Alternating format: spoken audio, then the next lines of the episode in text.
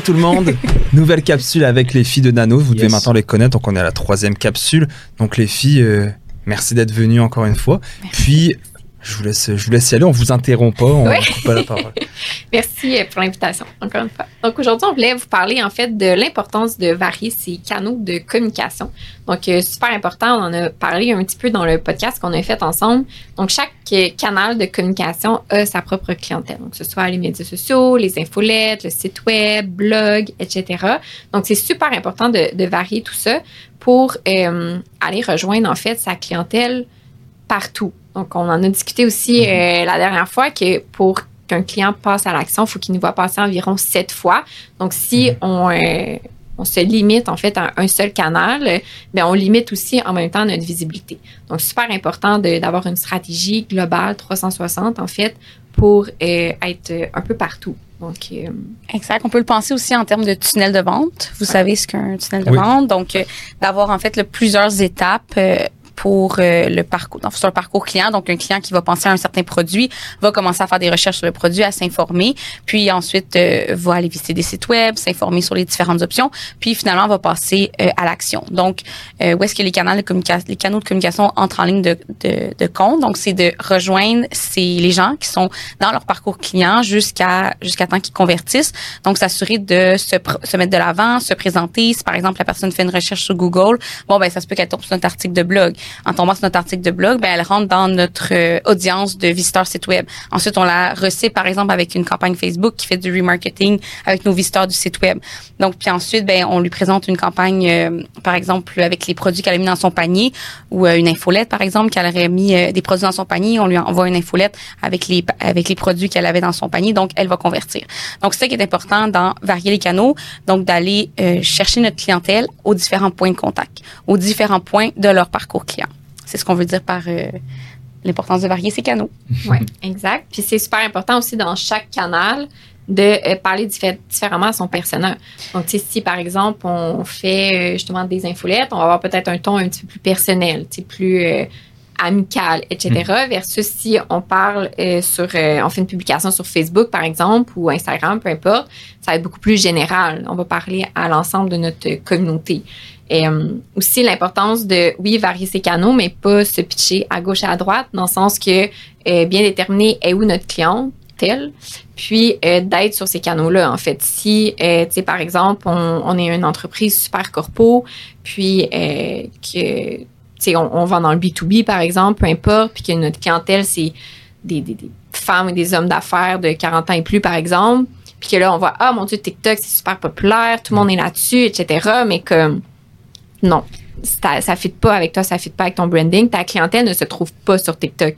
Fait que tu vas peut-être plus te diriger vers LinkedIn, par exemple, parce que là, ta clientèle va être vraiment sur LinkedIn, Twitter peut-être. Donc, c'est super important aussi de bien déterminer ses canaux en fonction de où est-ce qu'elle est, euh, pardon, sa clientèle. Donc, ça, c'est très, très, très, euh, très important. Ça va faire en sorte que euh, ben, tes canaux, ils vont, ils vont bien performer, en fait. Exact. Puis regardez aussi les concurrents. Donc, où est-ce que vos concurrents se situent? Bon, allez, euh, allez voir si pour vous, le, ce canal de communication-là ferait du sens d'avoir euh, une stratégie, dans le fond, pour euh, faire la concurrence euh, à vos concurrents. C'est simple que ça. Parfait. Ouais, c'est sûr que. Mais ce qu'il disait aussi, c'est que tu vas adapter aussi. Tu, parlais du ton, donc ton Ouais. infolettre versus Facebook. C'est ce qu'il disait que maintenant, le contenu qui pognait le plus, admettons sur TikTok, c'est le, le contenu qui était un peu plus euh, raw, donc tu sais, euh, sans Authentique. il y a pas de, il y a pas moins de filtres, il y a pas forcément plein d'effets. C'est comme, je prends ma cam, je la mets, puis euh, je me filme Ouais. devant mon truc en train de présenter un produit ou, ou, Mhm. quoi. Puis c'est ça qui pognait, donc. C'est ça aussi, dans le fond, Ouais. les, les Ouais, il y en a différents qui sont canaux. comme dans leur auto puis qui se filment comme Mhm. en selfie puis tu sais c'est- ils ont, ils ont comme vraiment beaucoup de vues avec ça fait que tu sais, c'est vraiment ça, du contenu on, on retourne aux sources un Mhm. retour aux sources avec ça. Absolument. Voilà. Merci les filles. Merci, super intéressant.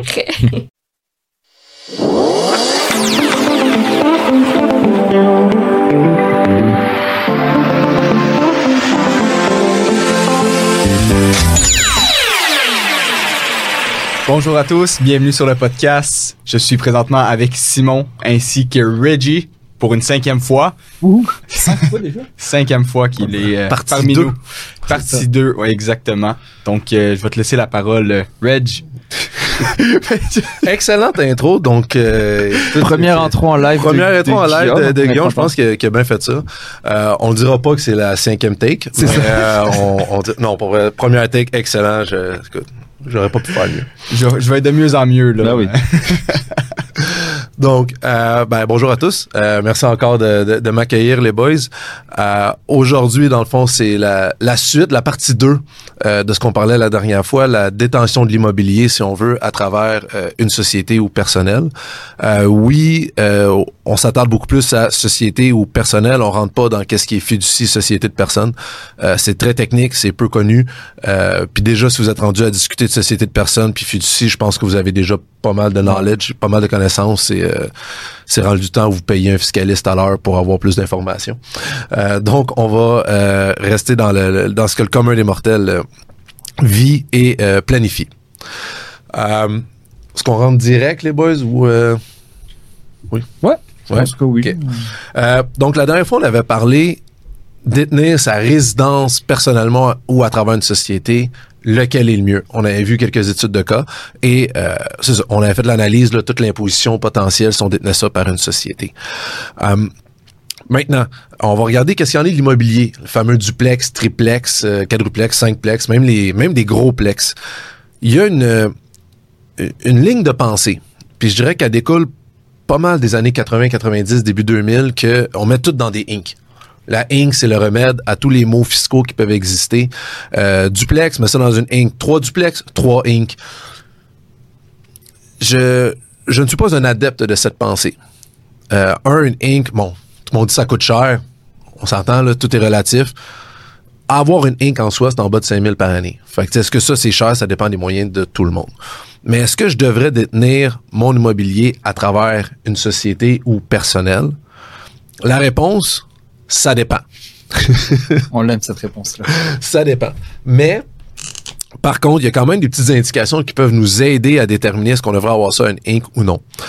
Avant même de rentrer là-dedans, comme je fais à chaque fois, je veux juste mettre la base euh, pour qu'est-ce qu'on va parler plus tard pour être sûr que tout le monde, on soit sur la même longueur d'onde, qu'on sache de quoi qu'on parle. Et, euh, veux, veux pas, qu'est-ce qu'on va discuter là, c'est davantage d'analyse fiscale. On va parler un peu de légal, mais surtout fiscale. Donc, il peut y avoir d'autres raisons, ne serait-ce qu'au niveau financier, je vais l'aborder un peu, mais il peut y avoir d'autres arguments qui, qui iraient d'un bord ou de l'autre. Mais là, on reste dans la généralité. Donc, qu'est-ce qui est important euh, de savoir, première des choses, au niveau fiscal, le taux d'imposition? Je vais avancer ça un peu. Petit problème de micro. Oui. Euh, donc, euh, fait que je sais pas qui est venu entre la dernière fois puis là, changé. fait que quand on regarde nos taux d'imposition, une société, son taux d'imposition,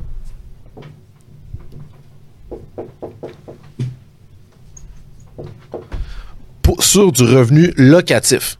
Donc, quand on parle de revenu locatif, ben justement, si je si je loue un duplex, un triplex, n'importe euh, n'importe quoi, euh, puis là, il y a quelques exceptions quand je loue à ma propre société, etc. On ne rentre pas dans les exceptions. Et si on est dans de la location résidentielle ou commerciale à des tiers euh, non liés, sans lien de dépendance, qu'on dit. Donc, à un monsieur, madame, tout le monde qui est pas euh, lié à vous. Fait que le taux d'impôt de la société sur du revenu locatif, sur du revenu passif, il est à 50,17 Oh, ouais.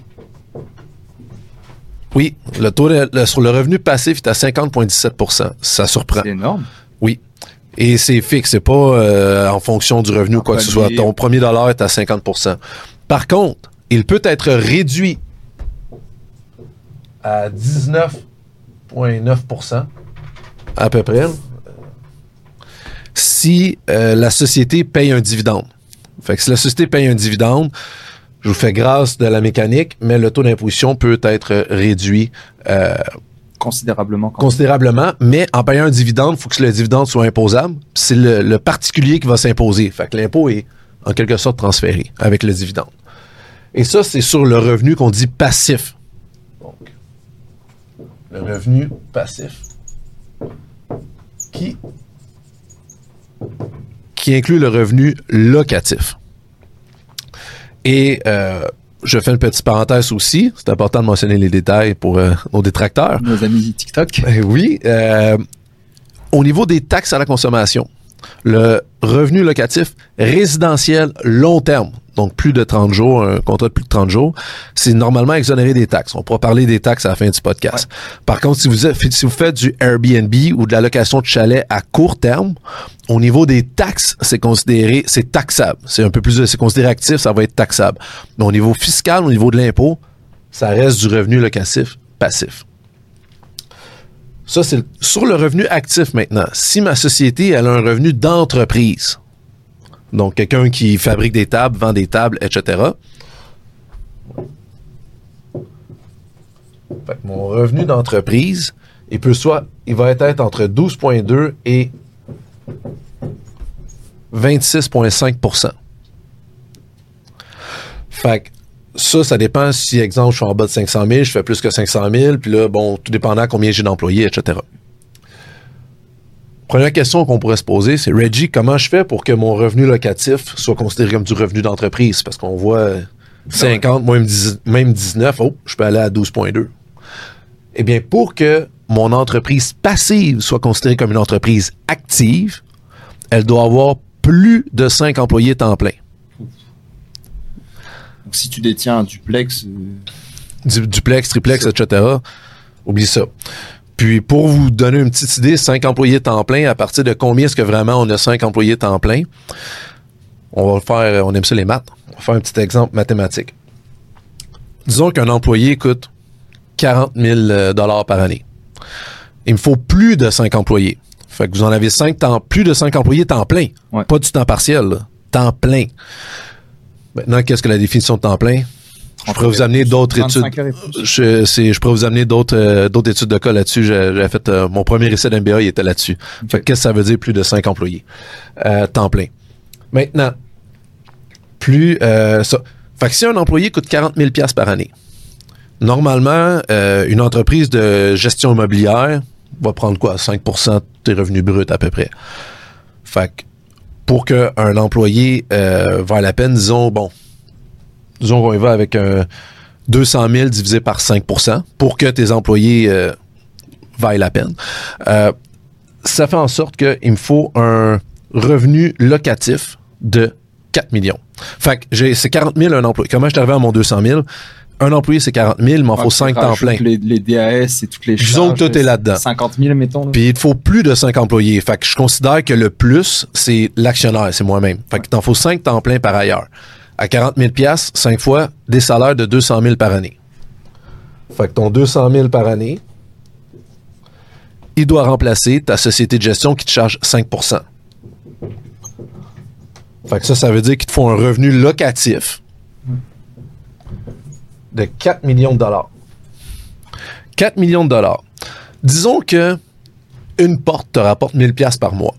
On parle en ce moment de la flambée des taux. Là, je sais, si tu vas plus en région, c'est 800 pièces, 700 pièces. Tu vas à Montréal, tu vas dans Griffintown, ça va être 2000. Je vais, j'arrondis. Fait que oui, vous pouvez très bien trouver des statistiques qui vont dire que c'est pas 1000 pièces. J'arrondis pour les fins de l'exemple. Donc, 4 millions divisé par une porte, c'est 1000 pièces par mois, 12 000 pièces par année. 12 000 dollars par porte. Ça veut dire que j'ai besoin, grosso modo, de 333 portes. Un- plusieurs duplex. C'est plusieurs duplex. à 333 portes, j'arrondis encore à 150 000 pièces la porte. Puis il y a des places que c'est moins, d'autres places que c'est plus. Je vais à 150. euh, ça, c'est la porte. Vous voyez que j'écris très bien. Ouais, c'est ce que je vais les dire tantôt. Euh, fait que vous pouvez avoir pitié de mes étudiants maintenant. Moi, je dirais aux gens d'aller l'écouter sur Spotify parce que pour pas saigner des yeux. c'est ça, finalement, même quand vous regardez sur YouTube, vous n'êtes pas plus capable de lire ce qu'il dit, ce qu'il écrit. Donc, euh, 333 portes à 150 000 par porte, ça veut dire que euh, vous avez besoin d'un parc immobilier d'à peu près 50 millions. Pour que c'est à peu près, il y a beaucoup de variables, fait que disons, je vais prendre un gros ballpark de 40 à 70 millions pour pouvoir dire que va avoir, pour que justifier plus de 5 employés temps plein et faire passer votre taux d'imposition de 50 ou 19 à celui du taux de- de- D'entreprise. de- d'entreprise. et là, vous allez être entre 12 et 26,5. Mais Fait que ça fait, quand même, euh, ça fait quand même beaucoup de portes. Hein? Pourquoi on entend tout le temps justement dès que j'ai un duplex ou dès que j'ai un peu d'immobilier, va dans ta Inc? Parce que t'as pas forcément de de d'avantages. Tu t'expliquais dans un des podcasts justement, si vous l'avez pas vu, on mettra les liens là, de tous les podcasts de Reggie, mais t'expliquais justement l'avantage de l'incorporation pour à des fins justement euh, légales ou à des fins de de d'assurance. Tu sais quand c'est dangereux, quand euh, mettons tu disais je suis un garagiste puis j'ai un je finis mon truc, puis il y a une roue qui pète, puis le gars m'actionne, j'ai pas d'incorporation, c'est au personnel. Mais ce serait quoi l'avantage alors de. Au niveau de l'impôt, voici qu'est-ce qui se passe au niveau des taux d'impôt. Mais il ça, peut y par avoir d'autres éléments. Le 50%, je le comprends pas, je trouve ça énorme. OK. Euh, on va y aller avec mes... Ben, on peut-tu faire un exemple pour que. je- je- pour Pourquoi est-ce qu'on arrive à 50 Non, non, non, dans le fond, société, c'est-à-dire. euh, là, le 50,17%, si tu peux juste me le récapituler, c'est quand j'ai. Admettons, j'ai un duplex, si on peut donner un exemple précis. C'est euh, en fait quand j'ai du revenu de placement, autre que du revenu de dividende. Donc revenu d'intérêt de placement locatif, quand je redevance. suis dans la société, pas mon nom personnel. Non, c'est dans la société ici. Ok. Au niveau perso, on- tu le rajoutes sur tes revenus dans le fond. Mais tu peux passer toutes tes dépenses. Ouais. au niveau perso, le taux maximum, c'est 53,31% au Québec. Ici, on parle toujours des taux du Québec. Ouais. Parce que dans le 50, tu as fédéral et Québec ensemble. Euh, et là, il faut faire attention parce que si ici, je paye 50,17% je verse un dividende, euh, maximum, perso, ça sera pas 53, ça va être 40 ou 49. Ma société va payer 19,9. Les deux ensemble vont donner 53. Là où quelqu'un va me dire, Reggie, t'as dit 40, 49 plus 19, ça donne pas 53. Pourquoi? Parce que ton 40-49 s'applique sur ton montant après impôt ici. Fait que c'est pas, on peut pas juste additionner les pourcentages ensemble. Mais bref, tout ça pour dire qu'avec le principe d'intégration, on devrait arriver à ça au taux maximum. Les taux maximum, ça veut dire c'est sur les dollars excédant 250 000. Taux marginal. Oui, c'est le taux marginal le plus élevé. Ce n'est pas quelqu'un qui fait 50 000 pièces ne paye pas 50% d'impôt. Là, c'est sûr que si tu rentres les DAS puis tout, oui, tu augmentes le taux d'imposition euh, effectif, mais impôt pur, ça prend plus que... J'ai 250, c'est peut-être de- 215, mais de mémoire, c'est 250. et c'est- Puis à chaque année, ça augmente. Fait que ça te prend un bon revenu, là. Il y a à peu près 3% de la population, je pense. 2-3% de la population qui font au- au-dessus de 250 000 qui ont un taux marginal de 53,31 euh, Maintenant, on pourra faire ça, ça pourrait être un autre euh, podcast de justement pourquoi est-ce que le- les gens ont la perception qu'ils payent 50 d'impôts? Parce qu'il y a des gens qui rentrent les taxes à consommation, il y a des gens qui rentrent euh, les DAS, euh, qui vont rentrer les autres taxes, etc. Oui, ça fait beaucoup. Au Québec, on est beaucoup imposé. On est aussi la province qui a le plus de services. Maintenant, si tu des bons services, je suis pas là pour défendre les services, je travaille pas pour le gouvernement. On peut chialer contre les routes, ça me faire plaisir, mais c'est pas l'objet du podcast. Effectivement. Fait que, fait que là, ça. Fait que, au niveau purement taux fiscaux, la société, c'est comme, ah, comment t'arrives à 50,17% Puis si jamais tu vas avoir le calcul détaillé, Dans ta société, c'est aussi une incorporation. Mettons, moi, Simon Inc., je m'achète un duplex que je mets donc dans ma société. je- tout mon revenu sera imposé à 50,17. Est-ce que je comprends bien? Parce que ton revenu locatif. c'est ça. Mais si tu as une entreprise de fabrication de table à côté, elle, elle va être à, à 12,2 ou à 26,5. c'est ça mon revenu locatif. Mais Juste ton revenu net locatif. Ouais, donc, moins ça. tes dépenses. je veux pas- c'est ça, mais je veux pas insister trop, mais je veux juste être Ouais, sûr vas-y, de- de vas-y. bien comprendre. Moi, Simon, je me, je m'achète un duplex avec ma blonde, puis on nous a dit de s'incorporer, donc on s'incorpore pour notre duplex. Euh, puis donc un duplex à 500 000 dollars par exemple. Donc tout le revenu locatif que je vais faire, que mes locataires me donnent, si j'enlève toutes mes dépenses, je peux enlever mes intérêts aussi. Oui, I guess. intérêt, impôt foncier, entretien, réparation, assurance, euh, Donc vraiment le profit net qui me reste, là, profit net, il va net, être là. imposé à 50,17. 50 points si tu as un profit.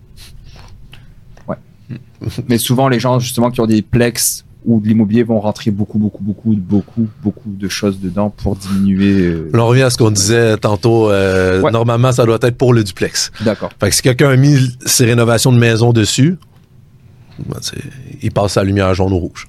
Ok. Euh, OK. Fait que là, je suis. OK, ça. Fait qu'au niveau du taux d'imposition, pas nécessairement avantageux de l'avoir au niveau de la société. Mais il peut avoir d'autres avantages. C'est là-dessus qu'on va en discuter, d'où la raison pourquoi je dis ça dépend. Mais au niveau du taux d'imposition, puis là, on s'entend ici, c'est le taux maximum à 250 quelques mille. C'est sûr que ça dépend. Quelqu'un qui me dit qu'il fait 50 000 par année, qui a trois duplex, au niveau fiscal, purement fiscal, je ne sauve pas d'impôts en le mettant dans la société. De plus, en le mettant dans la société, et je reprends mon exemple ici, j'ai mon particulier détient une société, elle détient un duplex. Donc, ma- mon particulier détient une société qui détient un duplex. Si la société fait des pertes, les pertes restent dans la société. Fait qu'il faut que la société fasse du revenu pour utiliser les pertes. Versus, si mon particulier utilisait, avait, détenait le duplex personnellement, Ouais. les pertes, ils utiliseraient dans sa déclaration de revenus contre son salaire. Ah ouais, Oui, c'est bon ça. Les pertes locatives peuvent être utilisées contre nos autres revenus. Fait que c'est dans la société, les pertes restent là.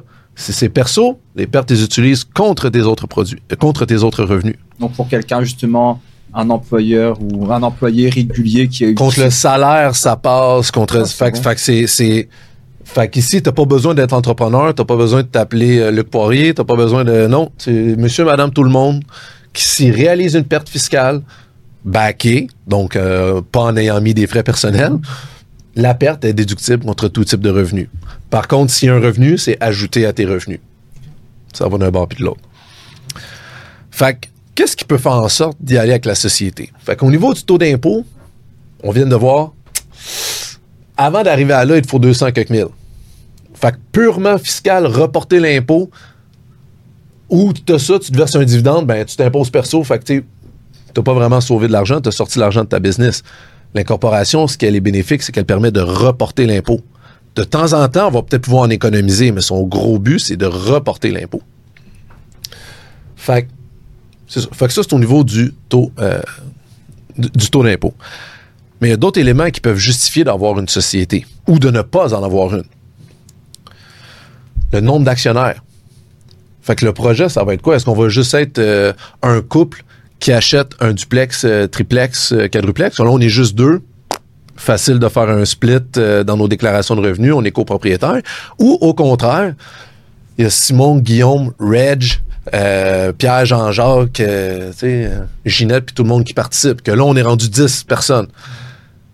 Là, ça peut devenir compliqué à 10 personnes, copropriétaires, euh, ou d'avoir une société de personnes. Là, c'est quoi les responsabilités de tous et chacun? Tout le monde est responsable personnellement. S'il y en a un qui veut vendre, il y a des droits de mutation à vendre à chaque fois qu'on vend une cote-part de la part. Euh, ça peut être compliqué. Fait que le nombre d'actionnaires va être un des éléments qui va être examiné. J'aime parce que l'exercice que je fais là quand je donne le cours au CPA, c'est que je donne le cours de la fiscalité de l'immobilier, euh, dans le fond, euh, pour, pour euh, l'Ordre des CPA du Québec. Et euh, c'est un des exercices que je fais en classe. Je leur donne tous des... On fait un tableau, chaque type de- d'entité qui, si elle détient une- de l'immobilier, les avantages et inconvénients, puis à la fin, je dis, ben, vos clients, là, on va rester pratique, là. Votre client vient voir, il veut investir en immobilier, c'est quoi les questions que vous lui posez? Fait que ce que je vous dis là, c'est pas seulement théorique, c'est pratique, c'est les questions qu'on va se poser, qu'on va poser à nos clients avant de dire, hey, on va y aller avec la société, on va y aller avec une société de personnes, on va y aller avec une fiducie, on va y aller niveau perso. C'est tous des éléments qu'on qu'on va vraiment questionner, qu'on va examiner. Le taux d'impôt, le nombre d'actionnaires, ton intention. Ouais. C'est quoi ton intention vis-à-vis la propriété? Est-ce que tu veux l'habiter? On l'a vu dans le dernier podcast. Si tu veux l'habiter, ton duplex, tu le mets dans ta société, bye bye ton exemption pour résidence principale. Et par la suite, ton gain est imposable, puis tout ce qui vient avec. L'avantage à l'actionnaire, ça s'applique aussi si tu as un duplex, là, puis que tu l'habites. Là. Donc, as-tu l'intention de l'habiter? Ça, d'habitude, c'est ma première question. Qu'est-ce que tu veux faire? Est-ce que tu veux l'habiter ou tu veux juste le louer? Ah, je pense l'habiter. Bien rare que si tu penses l'habiter, je vais te dire d'aller vers une société. Euh, chose que je vois souvent euh, récemment, c'est bien in, les chalets. Ouais. J'achète un chalet, mais je veux y aller la moitié de l'année. Je le mets-tu dans ma Inc? Écoute, il va être personnel la moitié de l'année. Fait que si tu le mets dans ta Inc, faut que tu payes un loyer à ta Inc. Fait qu'on revient à notre circularité qu'on avait dans l'autre podcast. Donc le même loyer que tu loues. Le même loyer que si tu le louais à n'importe qui sur Airbnb ou quoi que ce soit. Sinon, tu as un avantage à l'actionnaire. Mhm. Fait que, OK, mais finalement, je pense y aller juste trois fins de semaine par année. Ah. Fine, tu sais, trois fins de semaine par année. C'est pas si pire. Tu sais, on peut-être qu'on va le mettre dans la société, puis tu vas juste payer ton loyer, puis regarde, ce sera pas si pire. Je pense l'utiliser le trois quarts du temps, puis le louer peut-être l'été. À considérer toutes les conséquences de l'avantage personnel. de l'avantage à l'actionnaire. Fait que c'est quoi ton intention? L'habiter ou le louer? Autre intention. Tu veux-tu faire des flips immobiliers? Ton, ton objectif, est-ce que c'est d'acheter, revendre, d'acheter, revendre, d'acheter, revendre, d'acheter, revendre, puis tout le temps y aller comme ça? C'est en plein ce que je veux faire, Reggie, des flips. C'est hyper examiné en ce moment, les flips. Il y a une nouvelle loi qui commence, je vais dire à partir de 2023 de mémoire, sur les flips immobiliers que si tu as acheté ou revendu sans raison valable, tu as une liste de raisons valables, en dedans d'un an, c'est automatiquement du revenu d'entreprise. Quand tu revends, c'est plus un gain. Fait que, Si tu fais ça de ton compte perso, euh, si tu fais dans ton perso, tu n'as pas le droit à l'exemption pour résidence principale. Si tu, si tu revends à l'intérieur d'un an, autre qu'une raison valable. Puis les raisons valables, notamment, tu as changement de situation familiale, donc séparation ou couplement, déménagement. euh, bébé ou quoi que ce soit. Déménagement, il faut qu'il y ait une raison. C'est pas juste je déménage parce que je veux une maison. Ouais, mais toi, tu changes d'emploi puis t'es re- relocalisé, par exemple. par exemple, Ok. euh, en l'intérieur d'un an après l'acquisition. Euh, fait qu'il y a plusieurs euh, maladies, ce n'est un décès, euh, etc. Fait qu'il y a plusieurs, euh, c'est pas exhaustif, mais il y a plusieurs éléments. Fait que l'intention, c'est court terme, long terme, et même si c'est plus qu'un an, c'est pas automatique que tu as ton exemption pour résidence principale. Là, on revient dans les anciens critères que je rentrerai pas, mais si tu fais des flips puis t'attends un an et un jour, ça marchera pas plus. Euh, fait que c'est ça. Comment est-ce que les gens font pour comment est-ce que les administrations font pour attraper ça? Ben, s'ils voient que pendant trois ans ou pendant quatre ans, tu as utilisé deux, trois fois ton exemption pour résidence principale, attends-toi à recevoir un appel. Euh, fait que, l'intention court terme versus long terme, l'habiter ou le louer, le nombre d'actionnaires. Est-ce que tu es un résident canadien ou tu un non-résident? Ou est-ce que ton partenaire est un non-résident ou un résident canadien? J'avais en même, à la suite d'un des premiers podcasts, j'avais eu un appel d'un- auditeur, il m'a dit oui, je vais acheter des chalets et tout. Je suis pas sûr que je vais avoir une société. Puis je pose toutes les questions. Genre, tu veux l'utiliser de temps en temps personnellement, vous allez être juste deux. Euh, moi, je me compliquerais pas. Dit ouais, mais mon partner, c'est un non-résident, puis l'argent va venir de l'extérieur du Canada. Je dis, OK, partner non-résident, si lui achète personnellement, l'article 116, c'est compliqué quand il va pouvoir vendre, etc. Je dis, OK, considérant que tu as un partner non-résident, je regarderais plus l'incorporation. Parce que là, tu veux louer, tu veux, tu sais, ça, ça me ferait pencher. Mais encore là, j'examine tous les faits, parle avec ton comptable, il connaît plus ta situation que moi, on va voir. Euh, la localisation. Il est où ton bien? Est-ce que ton bien est au Canada ou il est à l'extérieur du Canada? Ton bien est en Floride, euh, condo en Floride que je loue. Ben, en ayant un condo en Floride, tu vas devoir payer de l'impôt aux États-Unis. Fait que là, tu veux-tu l'avoir perso ou tu veux-tu l'avoir dans une, société? Fait que- et là, on va consulter un fiscaliste américain, voir c'est quoi les conséquences d'un Canadien qui détient un condo aux États-Unis. Parce qu'on veut éviter une double imposition, on veut s'assurer que tout est correct, que tout est clean. Euh, ça aussi, ça peut avoir un impact. Peut-être qu'on va mettre une Inc juste pour avoir un bloqueur pour éviter une double imposition. Pas nécessairement pour sauver de l'impôt, mais éviter une double imposition. Euh, la fréquence des transactions, fait qu'on revient si on veut faire des flips, est-ce qu'on veut faire juste un achat, puis that's it. Euh, la taille de l'investissement. Un duplex, triplex, euh, quadruplex, personnellement, je mettrais pas ça dans un dans Inc. C'est perso. C'est pas cash, allez pas tout acheter perso. Même si vous en avez beaucoup. Euh, je sais qu'il y a tout temps l'aspect de protection légale, mais vous avez déjà une assurance pour ça. Puis, désolé. Euh, vous avez toujours une assurance pour ça.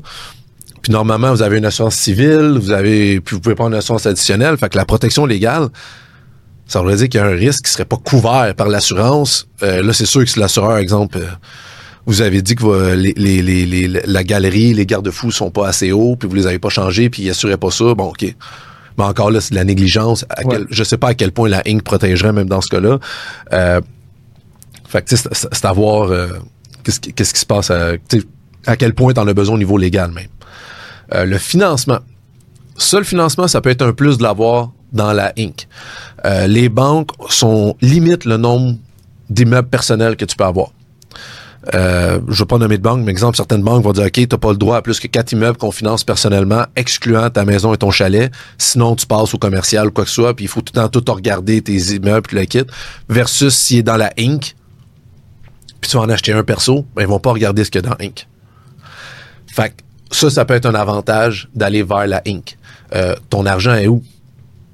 Si tout ton cash est dans la Inc., ben là, sortir de l'argent de la Inc., ça va te coûter euh, de l'impôt, salaire ou dividende. Puis si tu te fais un prêt à toi-même, tu es actionnaire. Tu as un an après la fin de ton exercice pour rembourser ton prêt. Soit, sous forme de, soit que tu te verses un dividende pour rembourser ou soit que tu euh, rembourses financi- euh, avec des liquidités. Donc, c'est très temporaire comme stratégie que la Inc. te fasse un prêt. Donc, fait là, niveau financement, ben, si tout l'argent est dans la Inc., ça vaut peut-être la peine. Euh, aussi, le nombre d'employés que tu penses avoir besoin. Tu fais bien de l'argent, ça ne tente pas de t'en occuper, tu vas toujours avoir un gestionnaire, tu vas toujours avoir... Euh, puis on s'entend, il faut que des, employés, on revient à notre exemple, des employés temps plein. Avoir juste un concierge que tu réduis son loyer de 50$ piastres par mois pour qu'il soit tes yeux et tes oreilles, puis t'envoies des, des, plombiers ou des électriciens quand il y a un problème, ce n'est pas des employés, c'est pas... euh, tout ça, c'est aussi à qui tu vas louer. Euh, serait autre critère, à qui tu vas louer. J'achète un duplex, il va y avoir moi puis mes parents dedans. Écoute, casse-toi pas la tête de mettre ça dans une Inc. Là. Regarde ça simple. Euh, j'aime beaucoup la simplicité. Je sais que la fiscalité, c'est complexe, mais j'aime beaucoup la simplicité. C'est, ça me permet de mieux dormir le soir. Euh, donc, en fonction de qui, tu- qui tu vas louer, peut aussi avoir un impact sur l'entité que tu vas utiliser pour faire ton investissement.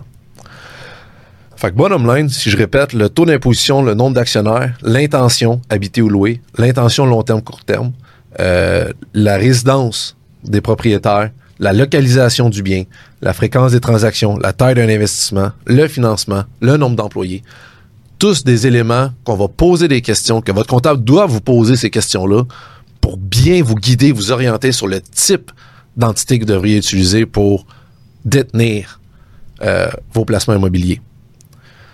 Fait que la réponse, est-ce qu'on devrait toujours avoir l'immobilier dans sa Inc? Ça dépend. La réponse qu'on aime. Oui. ça Fait du sens. C'est Ouais, ouais. sens- C'est du cas par cas. C'est ça, c'est du cas par cas, mais on- c'est vrai qu'on entend beaucoup. C'est un peu, euh, je pense, on parlait de ça avec Anthony, puis avec mon ancien, euh, mon ancien patron, où il disait c'était un petit peu la mode il y a quelques années que tout le monde aille dans des fiducies, par exemple. Et c'est un petit peu la mode aussi. Maintenant, quand t'es Inc, c'est comme, c'est nice. ça. Quand t'as une voiture plaquée F, oh, t'es une ça compagnie. sonne bien. Tu sais, ça sonne, c'est exactement, ça sonne bien. Ah, je suis incorporé, tu sais, Ça je suis des beaux hot, là, Ça fait des beaux TikTok. mais on s'aperçoit que finalement, bah, c'est ça, c'est pas si euh, blanc ou noir. Encore là, ça dépend tout le temps. Euh, tu sais, le monde dit qu'est-ce qu'ils veulent sur les réseaux sociaux. Hein? On sait que c'est des clips de 60 secondes. Fait que si on parle juste des avantages pendant 60 secondes, ça a l'air d'être la meilleure solution. Ouais. Quand tu prends le temps d'examiner, d'aller plus loin, de consulter un professionnel, ben, tu vas te rendre compte que ok, il y a d'autres éléments à considérer. Euh, Puis ce qu'on voit, je, je me rappelle plus exactement, je sais qu'il y avait un clip à un moment donné qui passait, que le gars disait qu'il qu'il- sa société, c'est quoi qu'il faisait? Sa société achetait son auto, fait- ou que lui achetait son, non, lui achetait son auto, puis après ça, il louait l'auto à sa société, fait que sa société payait ses affaires. Puis que, fait que là, lui, dans le fond, il n'y avait pas de paiement parce que dans le fond, vu que la, la société louait l'auto à lui personnellement, il payait le concessionnaire puis tout. Puis il explique ça à une table avec ses boys, puis ils sont comme Oh, l'idée du siècle, t'es en dedans. Puis t'avais au moins deux, trois comptables ou fiscalistes qui disaient en tout Ben voyons donc. C'est parce que si ta société paye pour toi tes paiements de location, t'as un avantage à l'actionnaire. Mm. Ça marche pas, là. C'est, c'est, disons que c'était, très, encore là, un petit clip, tu peux facilement bâcher sur les, les, les Ouais. clips, mais il manquait d'informations. Puis évidemment, il fallait que tu voir la vidéo complète pour avoir le, le topo complet. Mais nous, je, je sais pas si Mathieu t'a déjà dit, mais quelqu'un qu'on connaissait bien nous a acheté une grosse auto à 100 000. Puis il avait dit euh, ah mais c'est pas moi qui la paye, euh, je paye pas mon auto. Puis il m'a dit quand je paye pas ton auto Puis il a dit ah bah elle est dans ma Inc. Donc c'est pas moi qui paye. Mais c'est lui il est tout seul dans sa Inc. Tu sais.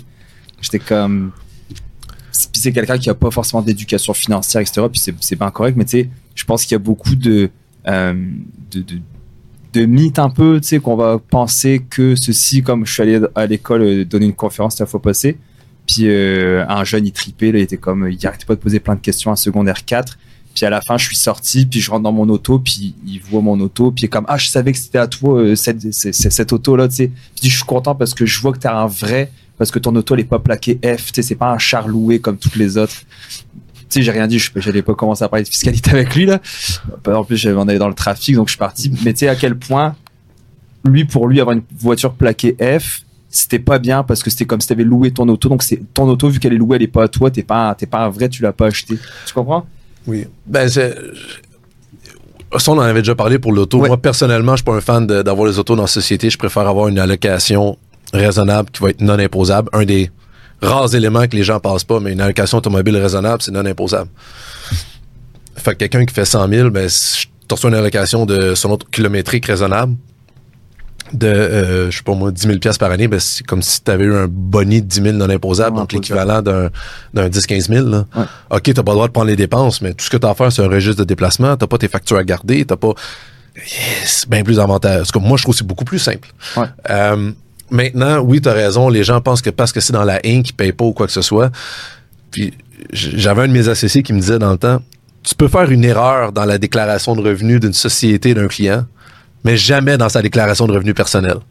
Parce que si tu fais une erreur dans sa déclaration de revenus de sa société, c'est la société qui paye mentalement, psychologiquement. Ouais. Ça va pas y faire mal parce que dans sa tête, c'est sa société. Tu as quand même fait une erreur, là. Mais si tu fais une erreur dans sa déclaration de revenus perso, là, c'est ses poches. Mm. Là, ça va pas bien. Là, il aime pas ça parce que lui, il paye de sa poche. Là, ça va pas bien. Fait que c'est, c'est les- perceptions. Ouais. Euh, puis c'est ça, tu sais, d'avoir la Inc. Il dit qu'il paye pas. Ça, on s'en était déjà parlé lors du premier podcast. S'il l'utilise personnellement, je suis convaincu que son comptable calcule son avantage imposable et c'est sur son T4, euh, la case A ou euh, la première case comme revenu d'emploi. Mais il ne le voit pas. C'est comme quand quelqu'un dit je paye pas d'impôt parce que j'ai un remboursement. T'en as juste trop payé. Quelques cas exceptionnels, maintenant je vais faire plaisir à ceux qui disaient si tu fais en bas de 10-15 000, effectivement, quelques cas exceptionnels, si tu as des prestations fiscales, tu paieras pas d'impôt, tu peux avoir un remboursement. Mais dans la majorité des cas, c'est parce que tu en as trop payé. Euh, et euh, c'est ça. Fait que ces perceptions-là, euh, ah, c'est la Inc, c'est- pas moi. C'est vrai que la Inc, c'est une personne morale distincte. Ouais, mais dans C'est- le sens, si t'es tout seul, c'est toi qui génères les, tes propres revenus, tu sais, en bout de ligne, c'est toi qui payes. Mais c'est c'est- c'est- c'est ça, c'est les perceptions de qu'est-ce qu'on en est avec, euh, la, la, la, la- avec la Inc. La Inc, c'est la solution à tous les maux. fait que pour ce qui est de la détention immobilière, euh, ça. Fait que pour faire suite au, au dernier podcast, pour clore le sujet, euh, plus souvent qu'autrement, la détention immobilière, je vais suggérer perso. Mais quelqu'un qui est vraiment là, qui est dans le 2-3%, personnellement, j'en connais pas beaucoup, mais qui sont dans le 2-3% des, des, des Québécois qui font euh, 250, 300 et 500 000 euh, et plus, euh, je peux comprendre que oui, la Inc. dans ça devient intéressante. Ou si vous avez un parc tellement gros que vous avez plus de 5 employés temps plein, ou il peut y avoir d'autres petites exceptions. Exemple, vous avez euh, un local industriel ou commercial qui est loué à votre société. Là, oui, entre les deux sociétés, tu peux atteindre ces... tu peux avoir ce taux-là sans avoir 5 employés, euh, mais tu sais, certaines exceptions et tout. Fait que c'est... Parfait. Ça explique bien. Ça démystifie bien. Un autre mythe euh, fiscal, euh, Ouais. busted. On parle-tu des, des- Tu parlais de l'imposition? On avait une question justement si on peut y venir. Je pense que tu y Ouais. avais répondu. Euh, c'était, c'était, c'était un monsieur qui nous dit En tant qu'étudiant, mon revenu est assez modeste, donc environ 15 000 par an, et je reçois régulièrement des remboursements d'impôts. J'aimerais savoir s'il est possible de demander à mon employeur de ne pas effectuer des retenues à la source. Cela me permettrait d'investir l'argent qui serait normalement prélevé sous forme d'impôt lors de chaque paye, puis de le régler ultérieurement lors de ma déclaration d'impôt annuelle. Pensez-vous que cela pourrait être une bonne stratégie? Euh, bonne question. J'aime l'initiative et euh, la pensée de, de cet auditeur euh, de dire ben, je vais réduire mes. Je vais, réduire mes, mes, déductions à la source pour avoir plus d'argent et l'investir par la suite. Malheureusement, la réduction à zéro n'est pas permise. Euh, le- L'employeur a une obligation d'avoir une déduction à la source euh, minimale. Euh, là, encore là, je ne sais pas combien est-ce que votre employeur déduit euh, de, votre paye, mais vous pouvez peut-être aller voir pour lui demander qu'il déduise le minimum. Il va vous faire signer un petit papier à l'interne comme quoi euh, vous acceptez. Puis, euh, ou peut-être qu'ils vous en feront même pas signer, bref. Euh, il peut les réduire au minimum, mais à zéro, ce n'est pas possible. Au niveau de l'impôt ou quoi que ce soit. Parfait. Ouais, parce qu'on on avait déjà parlé dans un des podcasts où tu étais venu justement, l'argent que je paye en impôts, pour l'instant, c'est le gouvernement qui le retient, puis qu'on pourrait l'investir. Puis ta réponse avait été très cool. Tu m'avais dit, t'en connais-tu beaucoup qui prendrait, qui prendrait, qui prendrait cet argent-là pour l'investir? Puis si la bourse est en chute, qu'est-ce qui se passe quand ils doivent payer leurs impôts? C'est un risque. là, ouais. Tu voulais parler des taxes aussi. Je voulais juste faire cette question-là vu que tu en avais parlé avec Oui. d'imposition. Euh, ben, en fait, depuis notre premier podcast, on s'était dit qu'on parlerait des taxes pour les, les, les entrepreneurs. Donc, rendu au cinquième, il est temps qu'on. Puis euh, travailleur autonome, est-ce que je paye mes taxes aussi? Donc on sait que tu as le 30 000, Oui. mais que tu peux quand même charger tes taxes avant de faire 30 000.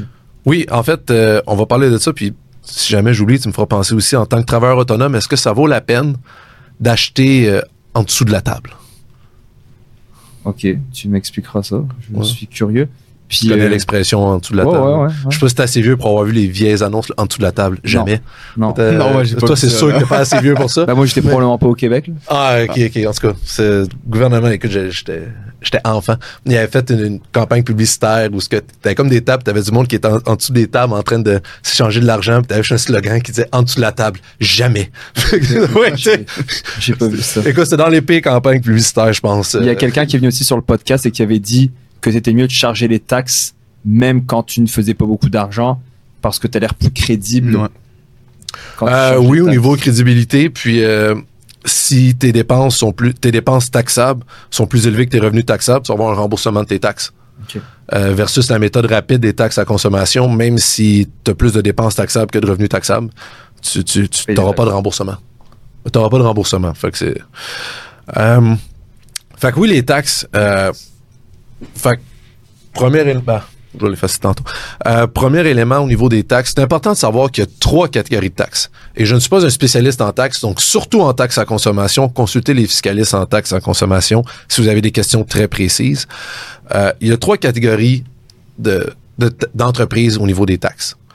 Tu as les entreprises détaxées, les entreprises exonérées et les entreprises taxables. Les entreprises détaxées, ça c'est la meilleure catégorie. Si vous êtes capable de vous qualifier là-dedans, go for it. Mais à part euh, très très des secteurs très très précis, de mémoire les fruits et légumes sont là-dedans. Et encore là, ça doit juste être la vente parce que dès que tu commences de la transformation, il peut y avoir des exceptions, etc. Les aliments non transformés habituellement. Exact. Fait que le détaxable, ça, ça veut dire que ton taux de taxe quand tu vends, c'est 0%, mais les taxes que tu payes, tu as le droit de les récupérer. Fait que ça, c'est intéressant. Parce que tu récupères les, les, les, taxes, fait que tu es toujours en remboursement de taxes. Tu as, le, secteur exonéré. Un exemple de ça, c'est le médical. Donc, sur le médical, euh, quand tu payes une dépense, exemple, tu es t'es- t'es un médecin euh, ou quoi que ce soit, tu, tu payes des, des t'es une entreprise euh, ça, de, médicale, les taxes que tu payes, t'as pas le droit d'avoir de remboursement, mais tu charges pas non plus la taxe. Euh, Quand vous regardez les prescriptions, le kit, il n'y a pas de taxe dessus. Fait que t'as pas le droit de récupérer la taxe, puis ça, ça devient une dépense, puis tu, tu la charges pas. Fait que ça, c'est exonéré. Et finalement, 95%, 90% des business, ça va être taxable. Donc ça, ça veut dire que tu peux récupérer la taxe et tu payes la taxe. euh, tu tu peux récupérer la taxe et tu dois charger la taxe quand tu offres un service ou que tu vends un produit. Donc, par exemple, l'histoire euh, courte, hein, nous, avec Lib, on charge une formation à, mettons, euh, Reggie, tu payes 100 dollars plus taxes, donc je récupère le 15 dollars parce que tu m'as payé 115. Donc, toi, Reg, en tant que particulier, tu m'as donné 115. Ouais. Je prends le 15, moi, je dois le donner au gouvernement euh, Oui. en payant mes taxes. Par contre, quand je viens ici, pour mes invités, j'achète euh, du Coke, du Bubbly, du Mana. Bah, j'ai payé mes taxes, je peux donner mes taxes pour me les faire Les euh, récupérer. les récupérer. Donc, euh, oui, exactement. Fait que, puis on va faire un exemple tantôt euh, avec ça. Euh, pourquoi justement, quand tu es une entreprise, tu as intérêt à charger les taxes, récupérer les taxes et ne pas acheter euh, acheter au noir ou acheter en dessous de la table en disant hey, le gars me fait le gars ou la femme me fait pas de taxes, fait que j'ai, payé ça. Pas avantageux. Euh, fait que ça. Fait que là, euh, fait que c'est qu'est-ce qui est taxable? Et quand, fait que dans le fond, tout le monde a l'obligation de s'inscrire aux taxes. Tu me parlais tantôt, euh, ah, quand tu fais en bas de 30 000, tu peux charger les taxes si tu veux. En fait, c'est plus à l'inverse. C'est que tout le monde doit charger les taxes, doit s'inscrire aux taxes, et il y a une exception de petits fournisseurs. Petits fournisseurs, c'est si tes revenus bruts de toi et tes associés. Fait que là, c'est un concept d'association, c'est-à-dire si tu as quatre business, tu peux pas avoir quatre business qui font toutes 20 000 puis dire, ah, je suis un petit fournisseur. Non, le fait que tu aies quatre business de 20 000, on considère le revenu total. Alors, quand tu es un petit fournisseur, tu as une exception que tu n'es pas obligé de t'inscrire à la taxe. Et euh, le seuil, c'est un revenu de 30 000. Mais le revenu de 30 000, il y a un, mauvais... Puis ça, c'est pas juste un mythe, quoi que ce soit. Ça, c'est vraiment... C'est pas ça dépend, la réponse est claire. Euh, souvent, les gens ont tendance à penser que c'est ah, 30 000 par année. faut faire attention. C'est pas ça que la loi dit, puis c'est pas qu'est-ce qui est marqué sur le site de Revenu Québec non plus. C'est 30 000 au cours des quatre derniers trimestres. Hmm.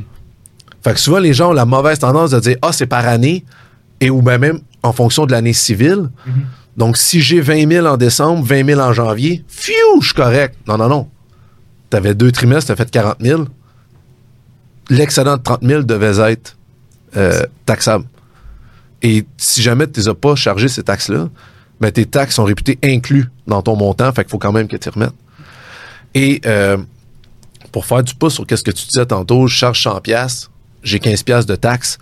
C'est super important que les gens comprennent que ces taxes-là ne vous appartiennent pas. Euh, elles appartiennent à la ben, au roi maintenant. C'est, au gouvernement. Fait que vous vous êtes réputé les détenir en fiducie, en fidéocommis pour eux. Donc vous devez leur remettre. Fait que c'est pas. D'où la raison pourquoi je ne vous, ne vous financez jamais avec vos taxes. On en parlait, même si tu as une incorporation, si tu ne remets pas tes taxes, ils peuvent lever le voile corporatif et aller chercher les administrateurs. Pas les actionnaires, mais les administrateurs. Et euh, souvent, ben, quand tu es tout seul, tu es actionnaire et administrateur. Fait c'est ça. Fait qu'ils peuvent aller chercher les administrateurs et euh, c'est ça. Parce que les taxes, ça ne t'appartient pas. Toi, ton revenu, c'est 100 pièces. Le 15 pièces de plus, tu le gardes pour le remettre au gouvernement. Fait que c'est super important, ça ne t'appartient pas. Et quand tu fais une dépense, ben, je reviens à ton exemple de 100 dollars, euh, tu as acheté cette table-là qui a coûté des euh, 40 dollars plus taxes, bon, ça donne 6 piastres. Fait que tu as payé 46. Ta dépense, c'est 40. Le 6 dollars, c'est des taxes que tu te fais rembourser. Fait que quand vient le temps de faire ton rapport de taxes, ben, tu as 15 dollars de taxes à remettre, puis tu as 6 dollars de taxes remboursables. Donc, tu vas payer le net de 9 dollars. Fait que C'est comme ça que les taxes C'est compliqué, je trouve, des fois, quand je faisais euh, mes rapports de taxes. Je me disais pourquoi, je- pourquoi on paye des taxes pour aller en récupérer. Tu sais, c'est comme. L'objectif, c'est que c'est l'utilisateur ultime qui est payé. Donc, le particulier. C'est ça. Bah ouais. Je Fait me disais pourquoi pour on payerait des taxes en entreprise. Je veux dire, euh, pouvez-vous me laisser tranquille Ben, c'est plus facile de faire le, le tu sais, c'est la taxe la taxe, puis ultimement, c'est, c'est, vous, moi, euh, bref, l'utilisateur ultime qui utilise ça de manière personnelle, C'est lui paye. qui paye les taxes. Ok. Euh, écoute, c'est, là maintenant le gros débat, c'est un jour, euh, tu veux faire des débats euh, entre fiscalistes, ou même plus économistes, lequel est le mieux? Est-ce que c'est mieux de faire des taxes à la consommation ou c'est mieux d'augmenter les impôts? Mhm. Fait qu'est-ce qu'on serait mieux, par exemple, de baisser les impôts à zéro, d'avoir une plus grosse taxe à consommation qui est beaucoup plus utilisateur-payeur, Ah ouais. ou on enlève les taxes, parce que les taxes sont là depuis 1991, là, ou on enlève les taxes, pas on augmente les impôts. Ou ce que là, c'est tout le monde qui paye, peu importe qui, qui utilise le, le- le service. Ça ferait des beaux débats, effectivement. Ah, c'est là, c'est des débats philosophiques. euh, puis tu fais exprès d'amener des, des partis politiques opposés ou quoi que ce soit. Ça, ça peut être très. euh, bon, il y en a qui vont dire augmenter les deux. Ceux-là, on les invite pas. Puis euh, il y en a qui vont dire de en- enlever les deux. C'est, c'est, c'est une autre ligne de, de, de pensée. Euh, fait que c'est ça. Fait que qu'est-ce qui se passe? Ou bien même, est-ce qu'on va avec une nouvelle type de taxe? euh, les taxes de luxe, euh, les taxes sur le carburant? Là, il y a eu la taxe de luxe justement pour euh, les automobiles. Tu sais, mettons, moi j'ai reçu un email de BM pour dire euh, les taxes s'en viennent si tu veux changer ton auto. C'est Change live. maintenant. Ouais, parce que sinon après là, il y a la taxe de luxe. Ou sinon, moi je reçois des offres puis c'est tout le temps euh, la taxe de luxe ne s'applique pas là-dessus. Je trouve ça. euh, Écoute, on n'a pas les mêmes dépenses. Moi, j'ai jamais reçu de courriel qui parlait de taxes de luxe. Ben, ils ont dû se- Moi non plus. ils ont dû se tromper. là. Je veux dire, il y a plusieurs Simon Boucoras. là, Ben dire, oui, ben euh, oui, toi, c'est avec un cas, puis les y en a, courriels, il y en c'est avait ça, deux. Oui, oui, je comprends, je comprends. Euh, Il y a des petites exceptions pour les personnes dans le 30, euh, des petits fournisseurs de 30 000. Si vous êtes dans le domaine de la vente du tabac, du carburant, de boissons alcooliques, euh, ouais, c'est ça qui est marqué, alcoolique. Euh, sauf si vous êtes titulaire d'un permis de réunion, euh, vente de pneus neufs, vente ou location pour une période de 12 mois ou plus de véhicules routiers, autre qu'un véhicule routier qui est votre immobilisation. Bref, euh, il y a des petites exceptions, mais euh, c'est ça. Fait que les taxes à consommation, c'est un monde à part. C'est ça. Les fiscalistes qui sont spécialistes là-dedans, il y en a pas beaucoup. Mais ça va être compliqué quand même. Ben, c'est une loi à part. Fait que c'est, c'est une loi en soi. Pas à part, mais c'est une loi en soi. Puis c'est, c'est, c'est très technique. euh, J'enlève mon chapeau parce que c'est pas quelque chose que je ferais. Non, moi non plus. C'est euh, juste de payer mes taxes. Des fois, je suis comme ah, maintenant je le fais plus, mais quand je devais le faire, c'était pas euh, pas très bien. Tu veux nous faire un, un dessin? Oui. Je vais mettre le tableau.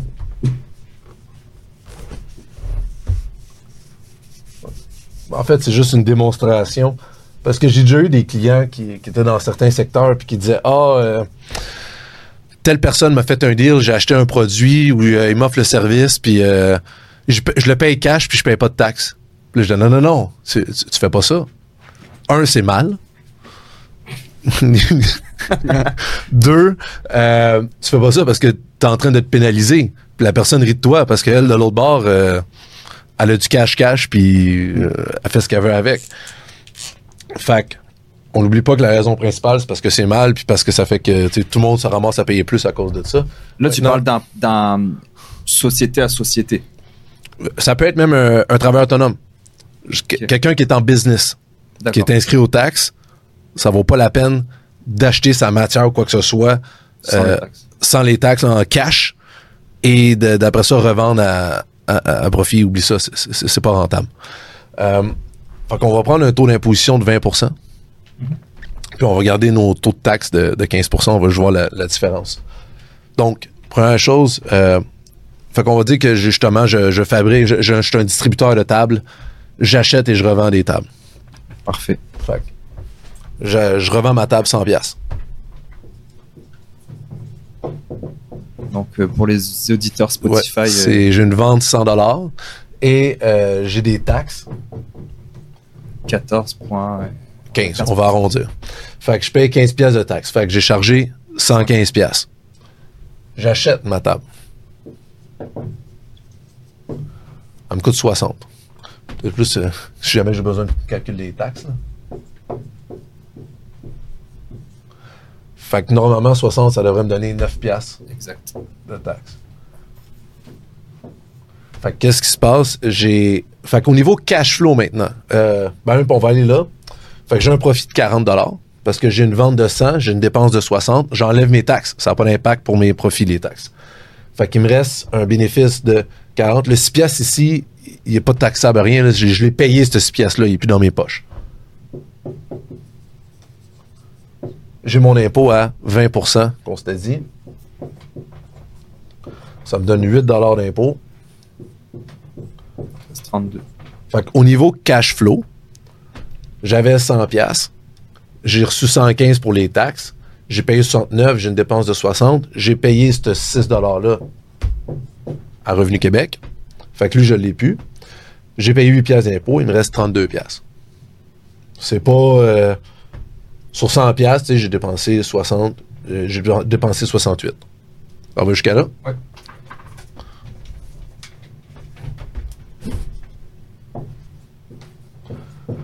On va dire maintenant que le 60 pièces ici, je l'ai payé cash. Fait que la personne m'a permis de pas payer les taxes. Qu'est-ce qui se passe?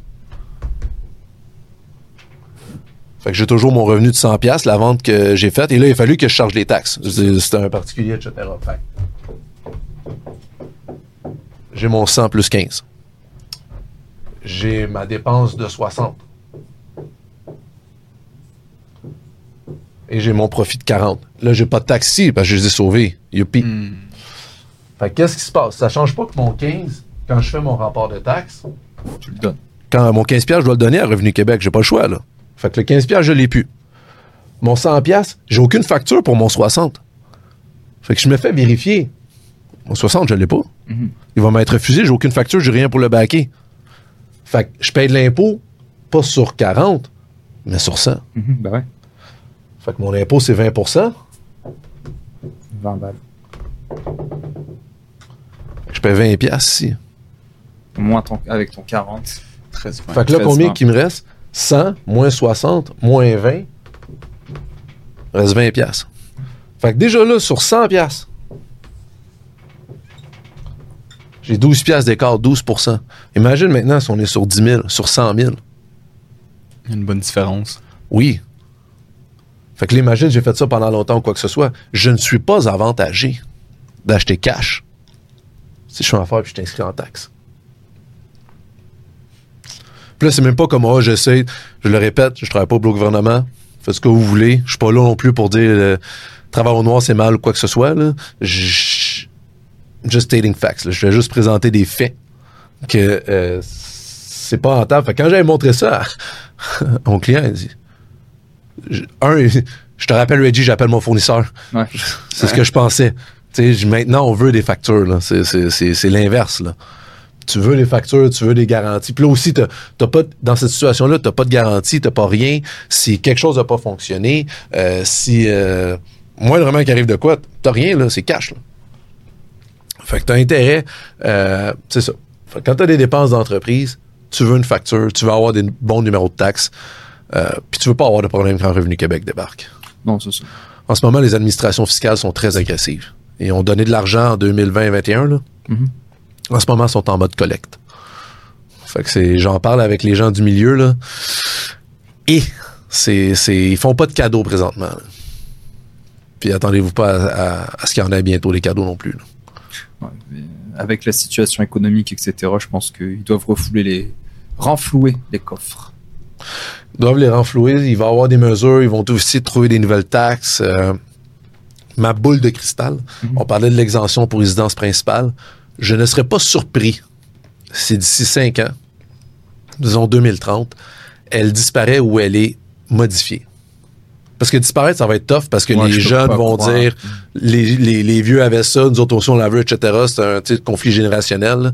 Euh, une injustice générationnelle. Mais qu'elle soit modifiée, je ne serais pas surpris. Comme pour les flips euh, que tu as parlé, je sais pas si c'est dans l'épisode 6 ou l'épisode d'avant, je pensais pas qu'il y avait des lois pour les flips immobiliers de moins de, mettons, un an ou quoi. Elle est apparue en 2023. Euh, brand new. Je- j'ai- J'en ai pas entendu parler. Ouais, c'est pour ça que je suis là. C'est genre, non, mais parce que je trouve que c'est quand même un peu abusé. Tu sais, on en connaît là qui font des flips, puis justement, qui ils achètent, ils revendent, puis qui cherchent pas de, cherchent pas d'impôts, là. Enfin, Ben, ils font pas, ils pas quand tu prends ton exemption deux, trois fois là, en dedans de Ouais. 4-5 ans, là, tu, tu risques d'avoir un petit appel ou une petite lettre là, pour venir vérifier. Encore là, est-ce que quelqu'un va dire Moi je l'ai fait, ça m'est pas arrivé? Un, dis-le pas. Deux, tant mieux. Ben, tant mieux, tant pis, tout dépendant de quel côté que t'es. Euh, mais tes risques sont assez euh, élevés. Puis ça, c'est quand même facile à flaguer parce que maintenant, depuis 2016, tu es obligé, c'est un formulaire quand tu prends ton exemption pour résidence principale, tu es obligé d'envoyer le formulaire. Parce que si tu l'envoies pas puis que tu as fait une vente, tu l'as juste pas reflété dans tes déclarations de revenus, les administrations fiscales peuvent refuser ton choix et donc rendre ta vente imposable. Fait que tu t'imposes sur un gain à maximum 26% et non 53 par contre. Ça que ça serait 26% mais maximum, au moins. Ah, mais ce serait le bordel, là. Je, je, je peux pas croire que tous les, tous les, les, les générations précédentes n'ont pas payé d'impôts avec leur, leur Comme je dis, ce n'est pas, euh, je veux juste rassurer, ce n'est pas dans les. Ah, mais ils en parlent. C'est, c'est, c'est- moi, ma boule de cristal, il y a même eu un texte qui avait été rédigé là-dessus, euh, justement, où est-ce que ça va, ça va s'en aller. Exemple, aux États-Unis, ce qu'ils ont, c'est euh, une exemption de 300 000 maximum. Fait que c'est comme tu peux la prendre comme tu veux, le nombre de fois que tu veux. De mémoire, c'est 300 000. Ça a peut-être augmenté, là. Je, je pense au. Je dis, quand j'avais fait mes, mon cours de US, ça remonte à 10-15 ans, là, mais tu c'était, c'était un ex- une exemption de, de mémoire 300 000. Fait que t'as fait comme tu veux, t'as 300 000. Fait que tu veux vendre 5 fois en 5 ans, t'as 300 000 Au total. au total. Fait que, au lieu d'avoir une exemption, tandis que techniquement, nous, tu- c'est une exemption complète, peu importe le nombre de maisons, en autant que ça soit, en autant que tu te qualifies d'une résidence principale. Fait que c'est, pas. Il y en a qui vont peut-être. euh, tu sais, est-ce qu'elle va être modifiée en disant tu as le droit à une exemption dans ta vie plutôt qu'un nombre infini? Est-ce que ça va être un montant maximum? Ça va être une combinaison des deux? Euh, est-ce que ça va redevenir par personne? Parce que là, qu'est-ce qui arrive si tu en avais une par couple, le couple se sépare? Et là, les deux, on est pénalisés. Euh, comment est-ce qu'on va gérer ça, la transition? Comment Puis c'est le dernier gros bonbon fiscal qui existe, l'exemption pour résidence principale. Euh, Il y a la déduction pour gain en capital qui est encore là. On pourra en reparler dans un autre euh, podcast, mais l'exemption, tu sais, c'est celle la plus simple euh, que tout le monde comprend, que, que tu peux aller chercher. Parfait. Avais-tu d'autres choses ou tu veux qu'on passe aux questions? Euh, il nous reste du temps? Ouais, on peut répondre à quelques questions. Ah, Il y a quelqu'un qui, bah, le- la même personne que tantôt disait, euh, avec le, déductions à la source, disait qu'elle qui était à la recherche d'un fiscaliste compétent qui pourrait m'aider à comprendre le processus de déclaration d'impôt. Pouvez-vous m'indiquer comment trouver un bon fiscaliste? Euh, ben, la personne dit qu'elle est étudiante. Ouais. Donc, je crois pas qu'un fiscaliste soit nécessaire. Euh, je pense que son comptable pourrait simplement l'aider à euh, comprendre comment ça fonctionne. Sinon, faut- je suggère à la personne d'être autodidacte. Parce qu'il n'y a pas, malheureusement, euh, il n'y a pas de comptable, il n'y a pas de fiscaliste qui vont s'asseoir pendant 2, 3, 4, 5 heures et plus pour expliquer comment faire sa déclaration gratuitement. Alors, le prix que ça va coûter pour comprendre ça, euh, j'invite plus la personne à lire, ça paraît bête, mais juste les guides fiscaux des administrations fiscales. Ils sont bien faits. Ils sont, ils sont bien faits, ils expliquent bien comment faire sa déclaration de revenus. Ils, ils expliquent, ils expliquent chaque ligne, qu'est-ce qui va à cette ligne-là, comment calculer, etc. Euh, vous allez en apprendre, puis vous risquez même d'être meilleur que votre comptable. Euh, donc, euh, oui, euh, il y a des guides fiscaux que je suggère à ça. Euh, mais sinon, demandez à un comptable qui s'assoit à côté de vous, qui vous explique. En tant qu'étudiant, vous allez voir que va- sur votre revenu de 15 000 annuellement, il va avoir euh, un quinzième qui va aller à cette explication-là. Et le problème, c'est qu'à chaque année, il va falloir qu'ils se mettent à jour. Parce que ce que tu as appris la première année, s'il y a des nouveaux crédits, s'il y a quoi que ce soit, la situation change, on achète une maison, devient travailleur autonome, devient conjoint de fait, euh, a un enfant, euh, etc. Ça peut avoir des conséquences. Je vais profiter de cette question-là. Il y avait une autre question. Que nous, on n'a pas sur notre feuille. Non, exact, qui était s'il y a des, des manuels à suggérer. Ouais. Euh, les guides fiscaux, encore une fois, je le redis, ils sont bien écrits. On va donner le. On va donner à César ce qui revient à César, c'est ça l'expression. Les administrations fiscales, leurs guides sont bons. Euh, sinon, euh, dans les livres, euh, ben évidemment, pour, le citer, M. McSween, euh, qui a fait quand même des, des livres très intéressants, euh, ne serait-ce que Liberté 45 ou euh, La facture amoureuse. Rich Dad Poor Dad, même si c'est aux États-Unis, ça reste que les concepts financiers et il y a quelques concepts fiscaux qui sont abordés. Pour avoir de la fiscalité pure, il y a ce qu'on utilise à l'université. Il y a ce qu'on utilise à l'université. Donc, euh, il y a certaines universités qui utilisent le guide CCH, euh, d'autres qui utilisent La Fontaine Babineau. Je les trouve relativement techniques, par contre. Euh, Quelqu'un qui n'a pas une base avoir de la difficulté. Ce que je, recommande, que je suggère fortement, c'est gratuit. Je leur fais un petit peu en même temps. C'est l'université où j'ai fait mon bac. L'UQTR qui a sur son site UQTR Fiscalité, qui offre trois manuels gratuits PDF. De chaque cliquer dessus, ça s'ouvre. Il n'y a pas d'abonnement à faire, il n'y a pas de frais à payer, il n'y a absolument rien. Tu vas juste les ouvrir, tu as toutes les. Surtout le, premier tome, c'est la fiscalité du particulier. Le deuxième tome, c'est la fiscalité de l'entreprise. Et le troisième tome, c'est les réorganisations fiscales. C'est vraiment écrit, c'est très, très, très vulgarisé. On parle pas en article de loi, on parle pas de jurisprudence. Pour comprendre la base, définitivement ce que je suggère. Pour euh, quelqu'un qui voudrait s'intéresser à avoir des manuels. Donc, tapez UQTR fiscalité sur Google. Premier, ça devrait être le premier lien. Vous descendez un peu et vous allez voir la conformité des particuliers des entreprises, tome 1, tome 2.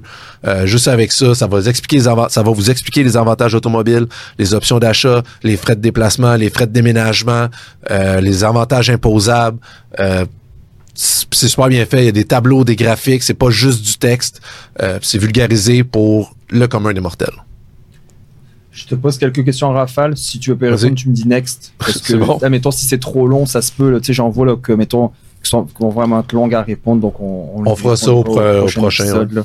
Euh, Il y a une personne qui dit euh, quelle est la façon slash l'outil pour optimiser sa fiscalité qui est le plus sous-estimé ou oublié? C'est une excellente question. Pff, je dirais que ça dépend tellement des connaissances de tout le monde et surtout des situations fiscales de tout le monde. Quelqu'un qui est employé, euh, qui travaille dans une shop, peu importe, euh, qui a sa maison, qui, est- qui a un logement, ça reste que le REER, c'est le plus... REER, CELI, c'est l'IAP. Euh, ce sont ceux qui sont les plus communs, les plus simples à utiliser. Euh, là, on pourrait rentrer dans les actions accréditives euh, pour les mines puis tout. Lancez-vous pas là-dedans si vous ne vous y connaissez pas. Euh, puis si non plus, c'est- pas avec l'argent de l'épicerie que tu vas dans les actions accréditives. Euh, fait que je dirais que pour le commun des, des, des mortels, là, vous, moi, je, je fais partie de ceux-là. REER, CELI, CELIAP, c'est le plus simple. Maintenant, quand on a une société, euh, ben c'est sûr que euh, avoir une structure, puis une société qui est rentable, Parce que souvent, le monde ont des idées d'entreprise, puis ils veulent déjà la Cadillac en structure avec la fiducie et tout, sans savoir nécessairement comment ça fonctionne. Commencez par juste starter la business, apprendre comment fonctionne une société, puis après ça, on y remettre la fiducie puis la société de gestion. Puis ça, je crois que c'est... euh, Puis je sais qu'il y a des techniques avec les assurances. Je suis moins familier avec ça. Faites très attention, mais ça pourrait être euh, un outil. Ensuite, on a des questions sur le CELIAP. Nous, on a fait un épisode avec Hubert sur le CELIAP où on répond à quelques questions. Donc là, il y en a une, c'est est-ce que le retour d'impôt sur la cotisation au CELIAP sera la même que celui du REER Euh, La réponse est oui, La réponse est oui. Ouais. parce que ben, on l'avait dit, je pense, sur le podcast. là. mais euh, ça, il- il- c'est le, le, le CELIAP, c'est le parfait mélange entre le CELI et le REER. Donc le CELIAP et le, le, compte euh, d'épargne libre d'impôt pour l'achat de la première propriété. Oui, euh, le CELIAP, euh, contrairement à ce que bien des gens en finance disent que c'est un nouveau compte magique qui va aider les contribuables à acheter une maison, je, suis, je ne suis pas de cet avis. Oh, ça, ça va être un bon clip, ça. je, je ne suis pas de cet avis. Euh, pourquoi? Parce que on, dans le CELIAP, il faut une contribution. Qui dit contribution dit que tu as de l'argent de lousse. Ouais. Si j'avais pas d'argent pour contribuer à Montréal, j'en aurais pas plus pour contribuer à mon CELIAP. Donc, le- le- est-ce que le thinking, l'idée est, est- est mauvaise? Non, je pense pas que l'idée est mauvaise. Tant mieux, c'est un autre outil. Mais, je dis, si j'essaie de visser une vis, je t'amène un deuxième marteau. Ah, le marteau fonctionne super bien avec les clous, mais j'essaie de visser une vis. J'ai besoin d'une drill au minimum. Ou au moins un tournevis. Tu sais, c'est une façon de parler. Fait que c'est pas. Ça prend de l'argent pour contribuer à son Ça CELIAP. prend 8000 par année, tu sais, c'est le max, là, 8000 par année, 40 000 8000. maximum. C'est pas tout le Fait monde. qu'il C'est un peu ce que 8000 Maxwell avait dit au début, que c'était un, un truc qui avait été créé par les riches pour les riches, parce que Ouais. c'est pas tout le monde. Parce que c'est pour les riches à ça. Je reste pour, c'est pour la classe moyenne, mais quelqu'un qui, a- qui, a, tu sais, qui, qui a des excédents de liquidité. Ouais, ouais. T'as pas d'excédent de liquidité, ben t'es dans le même problème qu'avant. La personne veut savoir les détails, mettons, possible d'acheter un terrain euh, avec ça. Ça, il faudrait regarder, je pense qu'il y a beaucoup de il spécificités. les- faut que ce soit une première propriété. Fait est-ce que le Moins de terrain 5 ans, si tu avais, si t'avais une propriété, voilà 4 ou 5 ans, J'aime ça que tu ramènes euh, cet, il- cet élément-là, euh, parce que ça, c'est une autre erreur que beaucoup de gens, quand ils viennent présenter le CELIAP, il y a deux tests. Au moment où tu ouvres ton CELIAP, faut que ni toi ni ton conjoint aient eu de, euh, de, de- aient été propriétaire d'une propriété dans les quatre dernières années. Puis euh, c'est au moment où tu, ah, je l'avais pas. Puis je pense que c'est au moment où tu le, excusez, je pense que c'est au moment où tu le retires au moment où tu l'ouvres, puis au moment où tu le retires, il faut que seulement toi, t'aies pas été propriétaire au cours, de- au cours des quatre dernières années, et non les deux. Parce que souvent, on dit, Ah, il faut que les deux conjoints n'aient pas été propriétaires. Ça, c'est à l'ouverture. Mais au moment du retrait, c'est seulement la personne qui retire. De mémoire, ça serait à valider, Ouais, là, ça, mais je sais qu'il y a un double les test conjoint versus la personne seule. Ensuite, euh, il y a quelqu'un qui dit Moi, la compagnie de mon père, elle me donne une auto, valeur de 13 000 dollars. C'est quoi l'impact sur elle? C'est la valeur de l'auto, ou la valeur de l'usage ou le fonctionnement de l'auto? C'est ça, il y a les questions. C'est la compagnie de mon père me donne une auto, la valeur est de 13 000 dollars.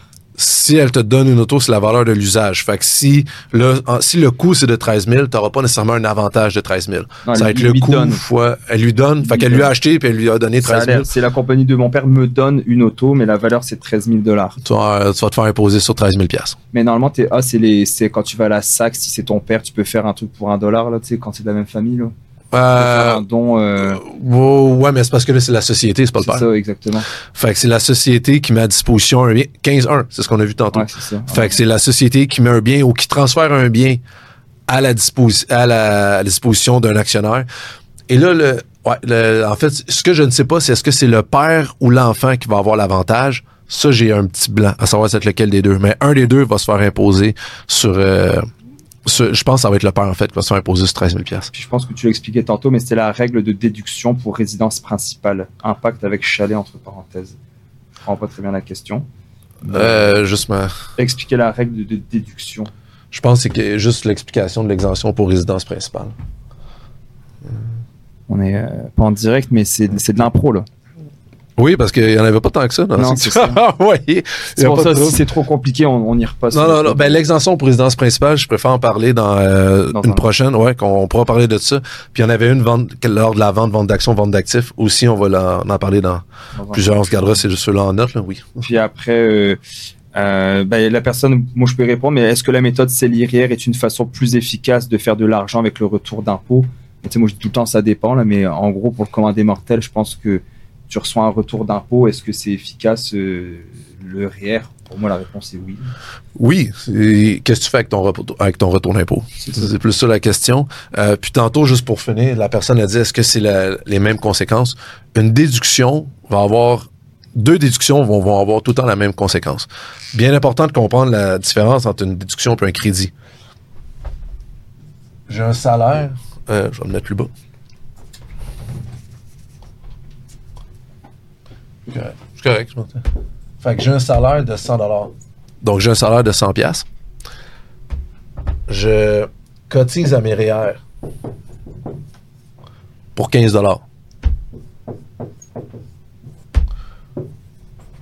Mon revenu imposable va être de 85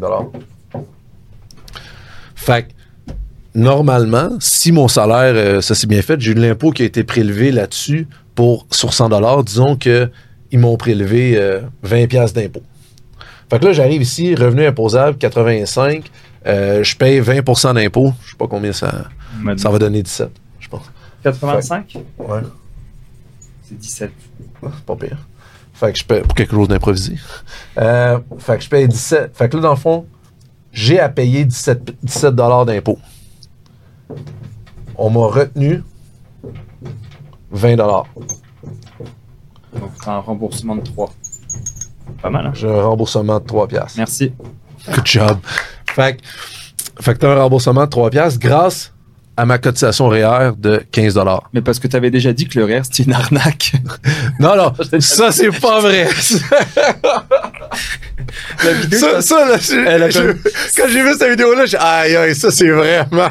c'est 6 pas- ou 700 000 vues. Oui, mais Tu te fais insulter. Facebook, Instagram, TikTok, YouTube, les insultes, c'est quoi? C'est magique. Aïe, aïe, aïe, ça- en plus, quand j'ai vu la vidéo, j'ai aïe, aïe, il a été, euh, il a pris ça juste au.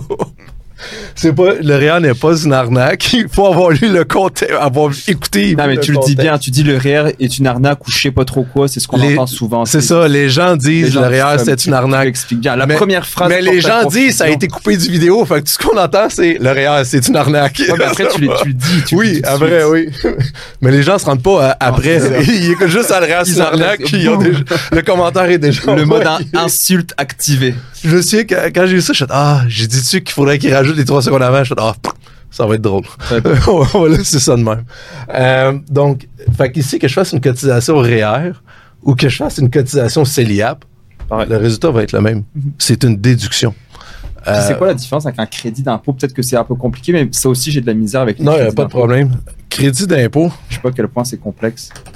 pas que c'est compl- Le crédit d'impôt ne vient pas réduire ton salaire. Ce n'est pas une déduction. Parce qu'ici, exemple, j'ai un taux d'imposition de 20% fait que ça m'a permis de sauver 3 d'impôt.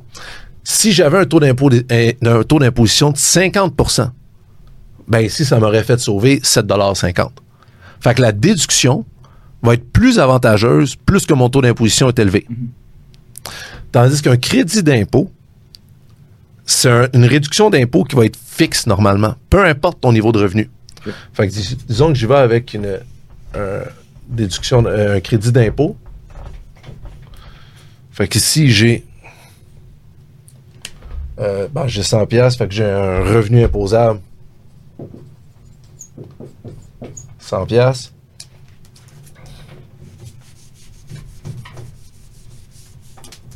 Je m'en viens calculer mon impôt. Euh, 20 piastres 30%, 20%. disons 20 Et là, disons que j'ai un crédit d'impôt. Crédit d'impôt, c'est euh, 15% là, j'ai un, crédit de base de 15% sur mes premiers euh, 100 piastres, tiens. Mes premiers 100 piastres, j'ai un crédit de 15 Fait que Qu'est-ce qui arrive? Je vais avoir un crédit d'impôt, que ça va être 100 Puis ça, un bon comptable peut justement te les trouver, les crédits d'impôt. Tu sais, tu peux, il y en a qui font des recherches pour savoir qu'est-ce qui peut te Un bon comptable va être à jour, va savoir c'est quoi les, les crédits qui peuvent s'appliquer aidant naturel, personnes handicapées. C'est ça. euh, name it, là. Avant, il y avait transport commun, il y a comme 7-8 ans, ça a parti. Crédit pour euh, frais de scolarité, euh, crédit pour études, etc. Ils sont tous là-dedans. Fait que 100 fois 15% Fait que j'ai un crédit d'impôt de 15 Fait que mon impôt à payer net